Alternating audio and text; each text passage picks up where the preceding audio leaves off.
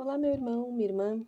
Hoje estamos em mais um dia, mais uma semana aí com o nosso devocional das terças-feiras, nosso momento de conversa, enfim, às terças-feiras às 18 horas.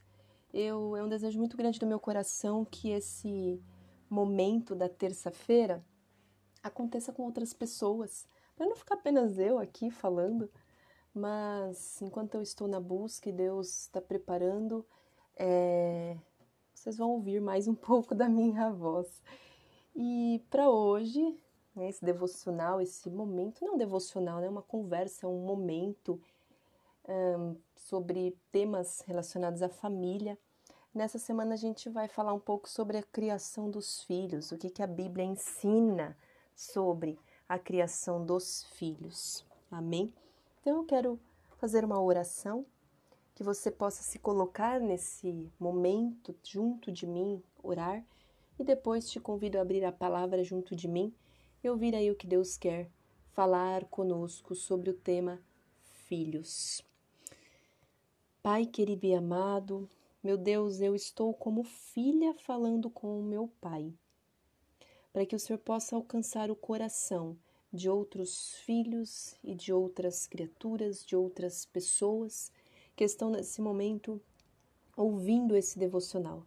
Senhor, eu quero te agradecer pela minha vida, quero agradecer pela vida dessa pessoa que está ouvindo esse momento. Peço que o Senhor abra os nossos corações para que a gente possa ouvir a tua voz, para que a gente possa ter o coração quebrantado e a mente limpa de todo o mal, tendo os pensamentos cativos a Jesus Cristo, para que assim possamos aprender um pouco mais do Senhor e também para que assim nós possamos ter o nosso espírito bem fortalecido, bem crescido, bem edificado na rocha que é Cristo Jesus. Pai, nos ajude a crescer, nos ajude a sermos pessoas fortes e constantes na tua lei. Pai querido, que nós aprendamos a ser filhos, mas que também nós aprendamos a ser pais, mães, ou líderes ou pessoas que direcionam outras pessoas, sempre entendendo o que a tua lei quer nos ensinar. É o que eu te peço e agradeço, que seja a tua boca e não a minha, teu coração e não o meu, teus pensamentos e não o meu, para direcionar conforme a tua vontade. Em nome de Jesus é o que eu peço. Amém. Amém? Eu te convido então a abrir lá no Salmos 127, é, o salmo só tem cinco versículos, mas nós vamos focar no, nos versículos 3, 4 e 5. Amém? E vamos lá. É, esses versículos vão falar assim: Eis que os filhos são herança do Senhor, e o fruto do ventre, o seu galardão. Como flechas na mão de um homem poderoso, assim são os filhos da mocidade. Bem-aventurado o homem que enche deles a sua aljava. Não serão confundidos, mas falarão com seus inimigos à porta. Amém? Nossa, o que será que Deus quer nos instruir, né? É, Deus ele começa nos dizendo que os filhos são flecha na mão de uma pessoa poderosa. Amém? Então vamos entender gradualmente um pouco do que Deus está querendo nos dizer. Primeiro, ele vai falar que é a herança do Senhor. Então, os filhos são a herança. O que é a herança, Ana? É aquilo que uma pessoa recebe quando outra falece, ok? E Deus está dizendo o quê? Que os filhos são algo Vamos supor, eu sou mãe, né? Eu gero um filho. Esse filho é a minha herança. Esse filho vai carregar tudo aquilo que eu ensinar a ele. Ou é o que a gente espera. Porque a gente não pode se esquecer, inclusive há muitos versículos lá no livro de Provérbios que fala disso, o próprio livro do a própria passagem a parábola lá do filho pródigo que muitos conhecem, que é o filho que pede todo o dinheiro para o pai e vai para o mundo, gasta e depois se arrepende e volta, né? Então nós também não podemos esquecer Se eu não me engano, Jeremias ou Ezequiel 17 fala sobre isso, ou 18. Agora, deixa eu me lembrar aqui. É... Eu quero muito me lembrar dessa passagem. Está lá, só um momentinho. Hum.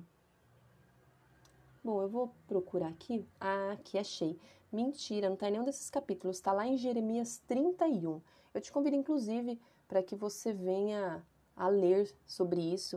O versículo 30 vai falar assim: Ao contrário, cada um morrerá por causa do seu próprio erro e pecado. É... é o que então a gente precisa primeiro entender que os filhos são seres humanos com livre-arbítrio, são livres. E nessa liberdade, ele também tem escolha de seguir ou não os bons ensinamentos dos pais. Como Deus é um pai perfeito que nos ensina, e muitas vezes nós, nosso livre-arbítrio, não queremos obedecê-lo, agimos em rebeldia, não queremos fazer algo que ele nos diz que é o melhor, nos manda, nos ordena ou nos pede. Imagine então os nossos filhos com relação a nós que não somos perfeitos. Hum. Então nós precisamos entender isso. Por isso que o nosso caminhar, a nossa vida, precisa estar o máximo possível na presença do Senhor. Porque sem Deus a gente não pode edificar nada. Nada, nada mesmo. Tanto que o início de Salmo 127 vai falar: Se o Senhor não edificar a casa, em vão trabalham os que edificam. Se o Senhor não guardar a cidade, em vão vigia a sentinela. Então, é, vai ser em vão todo o meu esforço se eu não convidar Deus para estar no processo do, da minha educação, do educar os meus filhos, do ensinar os meus filhos. Ana, você está falando apenas com pais e mães que geram filhos biológicos naturais? Não. Você pode adotar uma criança, você pode ser um pai ou uma mãe espiritual. É... Claro que nós também podemos falar num processo de professor com aluno, da da, da trabalhadora de um abrigo de crianças com os, os abrigados, na verdade nós podemos falar em N contextos, só que a relação pai filho ela é muito mais íntima. Relação pai filho ela é muito mais constante, ela é diária, é, tem uma responsabilidade muito maior do que as outras profissões que cuidam, certo? Então, sendo, pai ou mãe espiritual ou natural, essa é uma função muito de muita responsabilidade diante de Deus. Por isso que aquele que não quer ter filho ou filha, claro que é um mandamento de Deus, né? Após o casamento, multiplicai-vos, sede fecundos. Deus não está falando faça se quiser, é multiplicai-vos. Isso é um verbo de ordem, é um verbo que está é, falando algo que você precisa fazer, né? Sede fecundos, é uma ordem. Mas a gente entende é, que as pessoas são livres. Então, se você não está num contexto de casamento, enfim, você teve o seu filho por escolha ali que você se preparou, ou mesmo não preparado, você queria, se é um filho totalmente fora dos seus planos, que veio realmente de uma forma ali sem planejamento nenhum, infelizmente, de certa forma, você tem sim mesmo que você não queira, você tem uma responsabilidade sobre aquela criança. Porque olha o que o versículo 3 está falando: são herança do Senhor. Então, os filhos, não está falando os filhos que você quer ter. Ele está falando os filhos são herança do Senhor. Ponto. Então, nós precisamos entender como pai e mãe, tá? Me, me desculpa se eu usar o termo pai. Quando eu falar pai, não é só o pai, tá bom? É o pai e a mãe, é só para facilitar a nossa linguagem é, ou os pais, tá bom? Eu me refiro a pais e mães. Assim como filhos, eu quero dizer filhos e filhas, ok? É, então, é necessário que os pais compreendam, os responsáveis compreendam que aquele ser que está ali na tua mão, gerando no seu ventre, gerando no seu dia a dia, crescendo diante de você, não é seu. Ele é uma herança de Deus. É Deus que está dando essa herança para você. Então, é como se fosse algo. Como não? É algo que Deus vai pegar e vai colocar em você. Então, você engravidou. De repente, não eram os seus planos, mas tá ali. A herança de Deus está na tua mão. Olha, olha que forte isso. Quando alguém morre e te dá uma herança, você cuida daquela herança. Você É, quantas famílias não brigam por conta de herança do pai, da mãe, do tio, da tia? É? Imagina então, agora a gente está falando de um filho, de uma filha, de uma criança, de um bebê, de um adolescente, seja o que for, que vem para as suas mãos, adotado ou biológico, vem para as suas mãos. Quem te deu aquilo? Deus. Ah, mas fui eu que escolhi ter. Tudo bem, mas Deus poderia, você poderia ser uma pessoa estéril, né? Seja a parte da mulher ou do homem, Deus poderia ter dito não para você. Porque Deus é muito poderoso. Se você teve aquela criança, independentemente de você ter planejado ou não, é uma herança de Deus. Aquilo, aquele tesouro, aquela riqueza, aquele ser não é teu, é de Deus e ele está dando para você cuidar. E é aí que pega, em seguida ele fala: o fruto do seu ventre, o seu galardão. Então, essa criança que está no teu ventre, que você gera, que você gerou, ou que você vai gerar, por escolha ou não, é necessário que você tenha essa compreensão.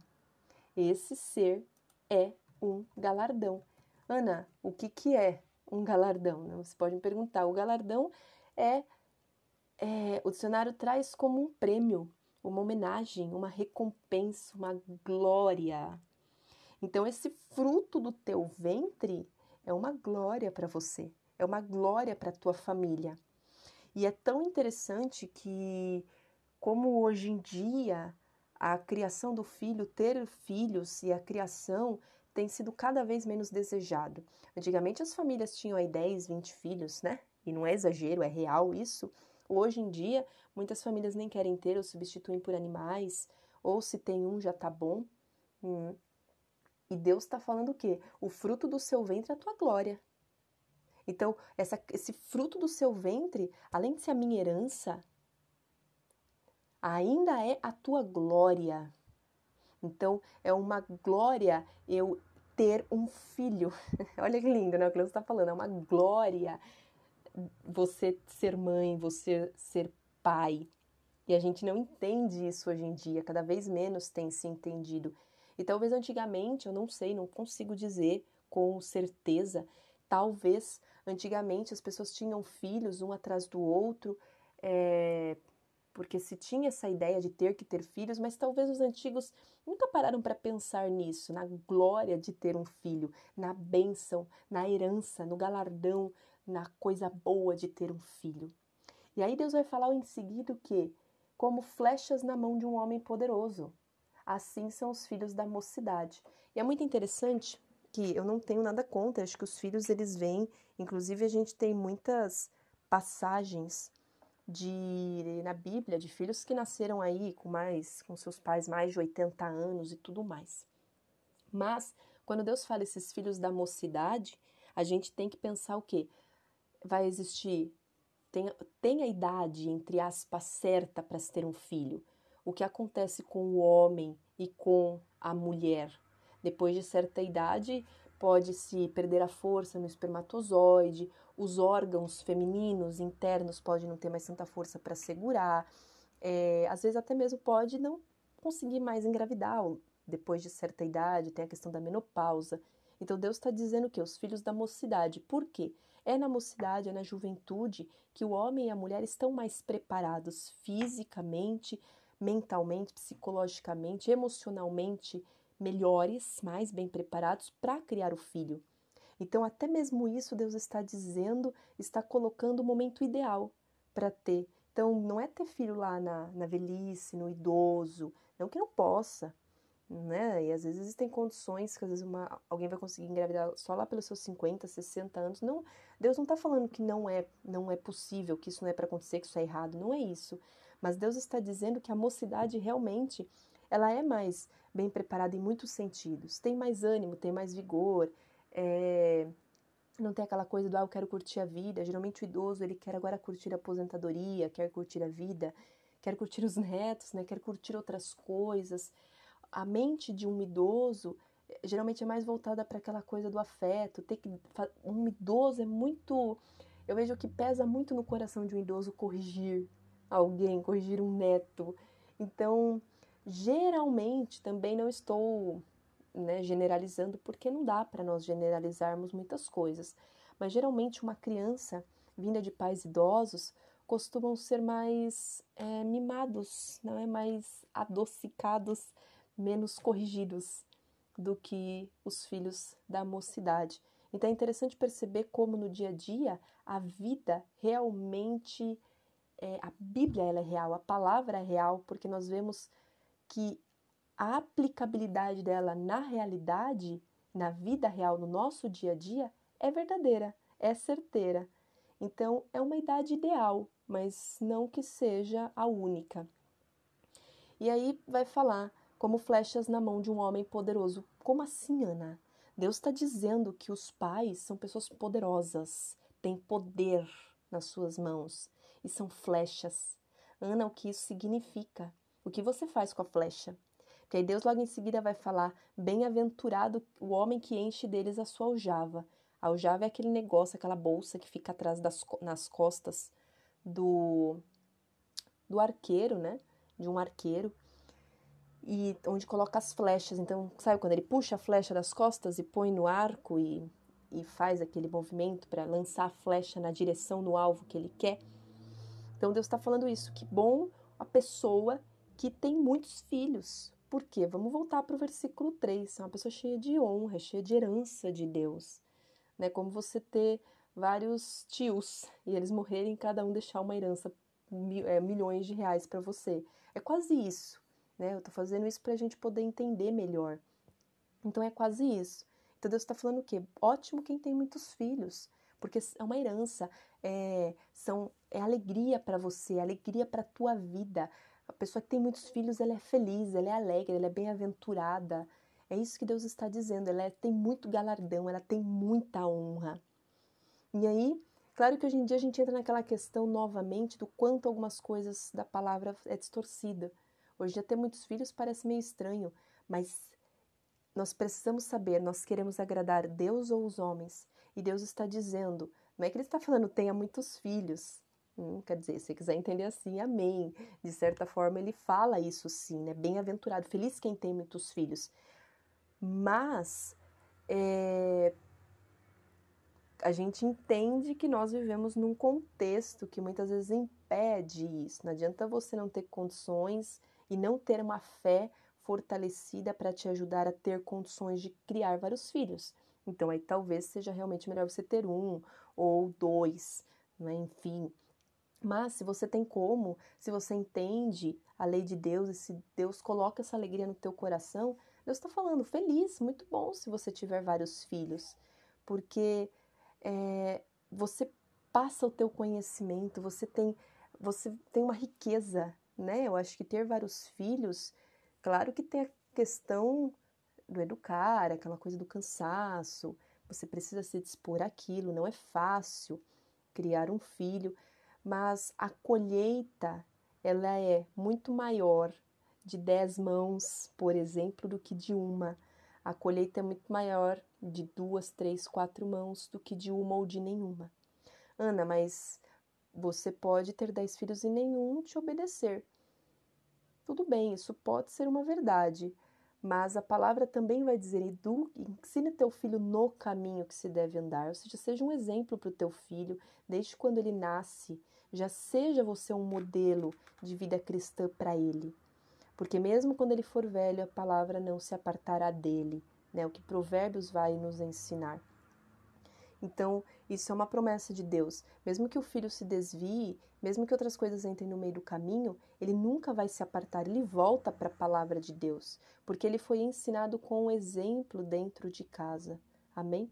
Isso são ensinamentos da Bíblia e claro que a gente sempre precisa analisar cada caso um caso. Porque como eu iniciei esse momento de hoje, eu disse o quê? que os filhos também têm livre arbítrio, eles podem não eles podem escolher não seguir a palavra de Deus. Amém. E aí a gente volta para o versículo 4 para nós encerrarmos, que ele vai falar como flechas na mão de um homem poderoso. Que é isso, Ana? A flecha na mão de um arqueiro, de um homem poderoso, ela vai para onde aquele homem deseja. Então ele olha a direção. E quando ele olha a direção, o alvo, né? Quando ele olha o alvo, ele presta atenção, ele mira bem, minuciosamente com o olhar dele, ele olha aquela linha reta, ele presta atenção, ele olha no foco, no alvo, ele se arruma, arruma todo o corpo, ele se prepara emocional, interna e externamente e ele puxa aquela corda na, no, no, na força certa, ele solta e aí a flecha vai. Então a flecha chegar num alvo não é fácil, não é tão simples quanto a gente olha e pensa. A flecha ser direcionada no alvo tem todo um jogo mental, um jogo de olhar, tem toda uma, uma minúcia do emocional, do interno, do externo, da preparação, em todos os sentidos, da força que aplica. Será que tá vento? Não tá? Como é que tá o clima, o tempo? Como é que tem que estar tá a minha força? Como não tem que estar? Então o arqueiro, o flecheiro, precisa estar, ele precisa olhar, ele precisa se atentar com o todo, o todo fora, o todo ele, o todo ele interno e o todo ele externo. Isso é muito importante. E é isso que Deus está dizendo. Criar um filho é direcioná-lo para um alvo. E quem é que pode dar o alvo? Aquele que deu essa herança para você, Deus. Deus, quando constitui, Deus vai falar lá para Jeremias, antes mesmo da sua mãe te pensar em ter, antes mesmo de formar o ventre, eu já te formei. Então, Deus é que, quando que você escolhendo ou não ter um filho, Deus já projetou esse ser para algo.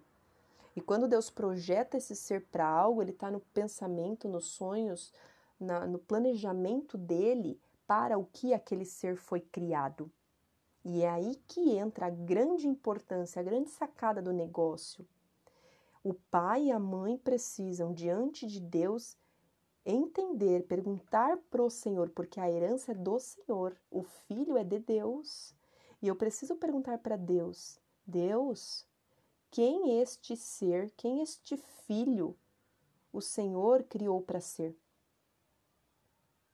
Porque quando Deus vai me mostrando ah, o que que esse filho é, onde que Deus quer que essa criança, esse ser chegue, então eu vou caminhar de acordo com a vontade de Deus para colocar aquela criança no centro da vontade de Deus.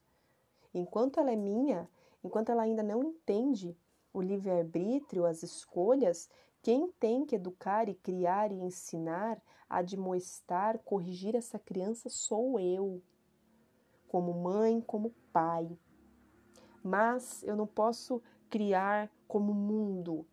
O mundo está falando, seu filho tem que fazer faculdade, o mundo está falando, seu filho tem que ter sucesso, o mundo está falando, o seu filho tem que fazer isso, tem que fazer aquilo, o, o mundo está falando, é, tem que ter dinheiro, tem que isso, tem que aquilo, o mundo está falando um monte de coisa. Mas será que a gente se pergunta, será que você pai, você mãe, se pergunta, mas quem Deus quer que essa criança seja? onde, para onde Deus quer que essa criança siga? O que Deus quer de mim como pai, como mãe para essa criança? Como? De que forma? Para onde eu tenho que direcionar esse ser que está nas minhas mãos? Porque esse ser não é meu, esse ser é de Deus.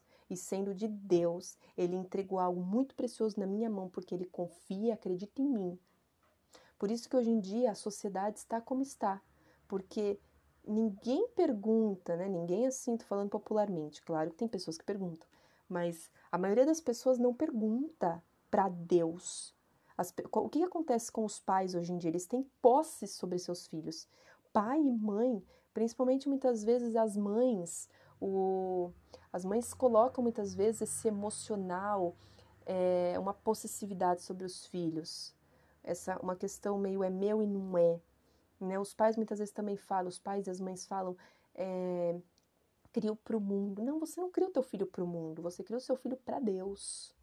Tira essa palavra, porque o mundo jaz no maligno. Se você cria o teu filho para o mundo, você cria o seu filho para morrer no mundo, para morrer no maligno. Então não fale isso. O seu filho, é, ele é para Deus. E não tenha posse, porque um filho não é de um pai, um filho não é de uma mãe. Um filho é de Deus, por isso que o filho, ele é da mãe enquanto ele está no ventre. Ela tem total responsabilidade. Mas quando sai do ventre, ele não é mais posse dela. Ele é de Deus. Ele é posse, ele é desse pai, dessa mãe, no sentido jurídico, no sentido de educar, de dar o melhor de Deus, mas é Deus que precisa conduzir esse ser. E talvez Deus vai pedir coisas para esse pai e essa mãe que, se eles não tiverem essa maturidade de entender, eles podem até impedir esse filho, essa filha, de seguir a caminhada que ele tem que seguir. Então, nós precisamos ter muito cuidado com a posse sobre os filhos, com os comportamentos sobre os filhos que impedem com que eles deem os voos e cresçam e façam aquilo que o dono deles, Deus, quer que eles façam, que eles cresçam, que eles, enfim, voem.